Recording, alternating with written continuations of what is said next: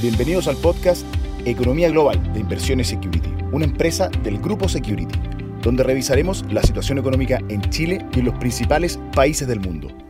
Hola, buenos días.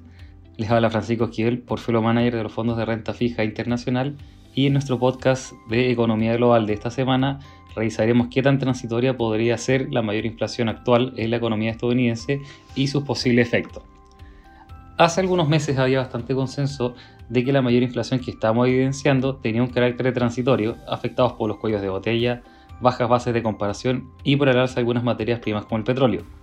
De hecho, parte importante de esta mayor alza viene explicada por el componente de autos usados y también por el alza en la energía. Sin embargo, este consenso de un efecto transitorio en la inflación podría cambiar, demorándose más tiempo de lo que se esperaba hace unos meses en volver a niveles más normales, lo que es un riesgo a considerar.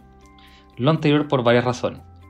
La primera es que hemos evidenciado nuevas disrupciones en las cadenas de suministro, donde hay una alta congestión en algunos puertos de China, afectados por el alza de los contagios, aumentando los días de retraso en algunas entregas. Además, hemos evidenciado un alza importante en los costos de la empresa, medio a través del índice de precio del productor, donde las empresas al presionado sus márgenes podían traspasar parte de este mayor costo a los precios finales donde la demanda de los consumidores podría mantenerse fuerte dado el mayor ahorro de los hogares en comparación a los niveles prepandemia. De momento, las compensaciones inflacionarias siguen en torno al 2,5%, lo que le permite a la Fed mantener una política monetaria expansiva, donde el retiro de compras de activos podría empezar a fin de año para más adelante empezar con el ciclo de alza de tasas, a la espera de que el mercado laboral siga recuperando, donde en el último mes la creación de empleos no agrícolas decepcionó de manera importante, sobre todo en sectores como entretenimiento y hoteles afectados por el alza de contagios por la variante Delta.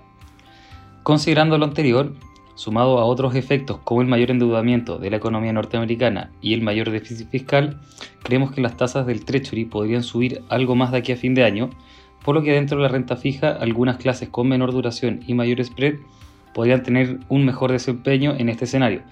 Tal es el caso de eh, Global High Yield, que es una clase que ha venido mejorando también la composición en cuanto a su rating, donde los W tienen una mayor importancia dentro del índice, y también los corporativos de mercados emergentes, que en promedio suelen tener menores duraciones que los soberanos, y al igual que el high yield, han venido mejorando sus fundamentales y perfiles de vencimiento, dado el refinanciamiento de sus deudas con mejores condiciones financieras.